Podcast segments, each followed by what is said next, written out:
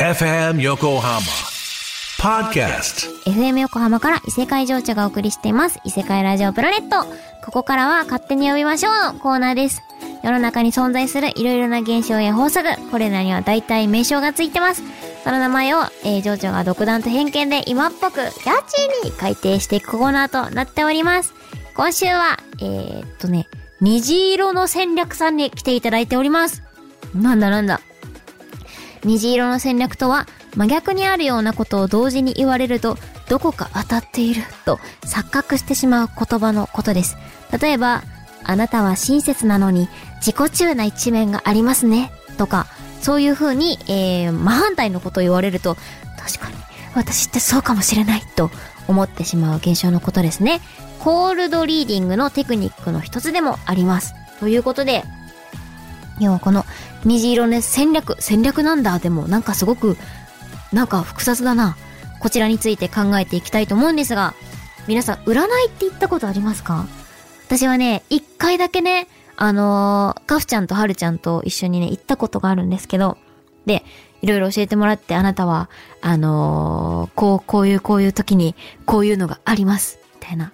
なので、ちょっと、あのー、こういうことをすると、もっとよく、人生が良くなりますよ、みたいなことをいろいろ言われたりしてて、あ、なんかなんだろう。それ以外とかでもよくその、占い？でも本当に朝の占いとかでもいいんですよ。朝の運勢占いとか見ても、あ、なんか当たってる気がするって思う時って皆さんあるじゃないですか。なんかこう内面では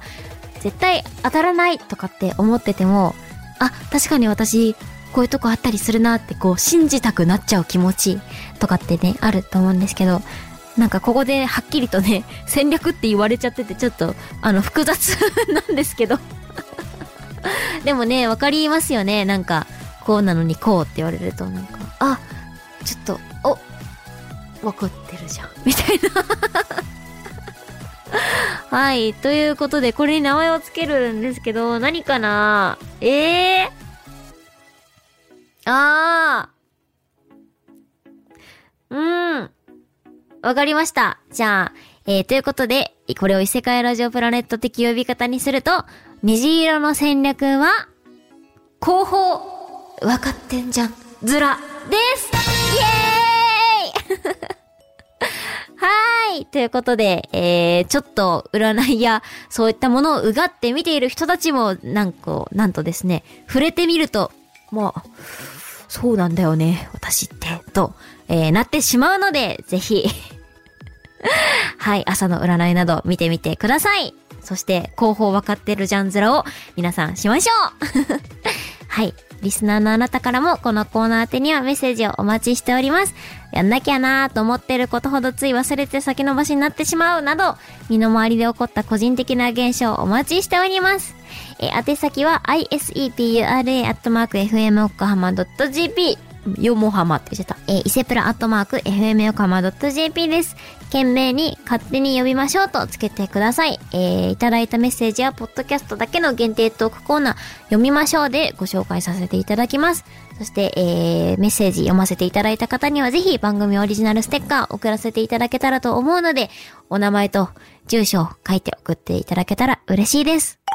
ポッドキャストをお聞きの皆さん、こんばんは、異世界情緒です。はい。ということで、えー、読みましょうのコーナーに行こうと思うのですが、今回の読みましょうは、なんと、変則、変則級が来ております。なんと、伊勢プラのディレクターさんからいただきましたようこそ伊勢プラへおめでと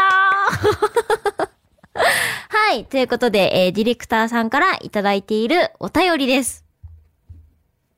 えっと。はい。えー、やんなきゃなーと思っていることほど、つい忘れて先延ばしになってしまう。こちらに、えー、現象に名前をつけてください。ということで、いやー、皆さん、これお聞きの皆さん、身に覚えしかないんじゃないでしょうか。98%ぐらいの人間はね、身に覚えしかないと思うんですがね、こちらに、えー、名前をつけていこうと思うんですが、私ですね、このやんなきゃって思ってる時ほど、実はですね、出てくる生き物がいましてですね。その子がね、あのー、ダメダスっていう名前なんですよ。えっとね、私はですね、このコーナーを初めて聞いてる皆さんはね、ゴミダスっていう生き物が私の中にはいてですね。そしてこれをよく聞いてくださってるイ組の皆さんも知ってると思うんですけど、ゴミダスは、えー、一緒にね、生活のお手伝いをしてくれる生き物なんですよ。で、ダメダスはですね、あのちゃんとシビアにダメなところはダメだなって思ってるダスでですね、ダメ出しをしてくれるダスなんですね。これってあの、別に先延ばしにしてる時以外も出てくるんですよ。あのね、一番出てくる頻度が実は多いのは、あの、絵を描いてる時。私、自問自答するんですよ、描いてる時。あー、マジで絵が下手すぎるコーナーじゃダメだ、無理だ、どうやって描けばいいんだ、わからん、みたいなこととかを言っている時に、ダメ出す出てくるんですよ。あとはなんか、